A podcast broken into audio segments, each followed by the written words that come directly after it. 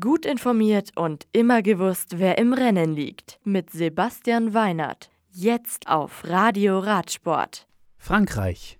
Die dritte Etappe von Paris-Nizza gewinnt Stefan Bissiger vom EF Education Nippo-Team. Der erst 21 Jahre alte Schweizer verweist in seinem erst dritten Profirennen Zeitfahrer wie Remy Cavagna von De König Quickstep und Primus Roglic von Jumbo Visma auf Rang 2 und 3. Selbst Ex-Zeitfahrweltmeister Ron Dennis wird nur Sechster. Bissiger übernimmt mit seinem Tageserfolg das gelbe Trikot von Michael Matthews, der jetzt auf Rang 5 liegt.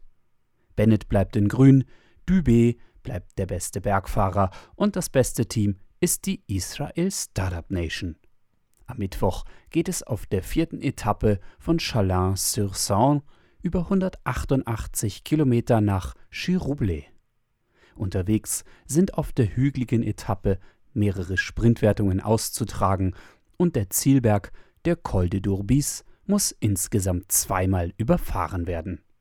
Er ist 10,3 Prozent steil auf einer Länge von 1200 Metern. Die nächsten Rennen in der World Tour. Mit Tirreno Adriatico steht ab Mittwoch in Italien das nächste Etappenrennen ins Haus.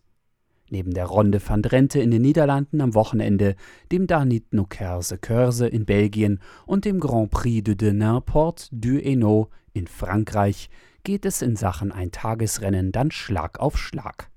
Ehe am 20. März mit Mailand Sanremo die Fahrt in den Frühling auf die Profis wartet. Das Radio für Radsportfans. Im Web auf radioradsport.de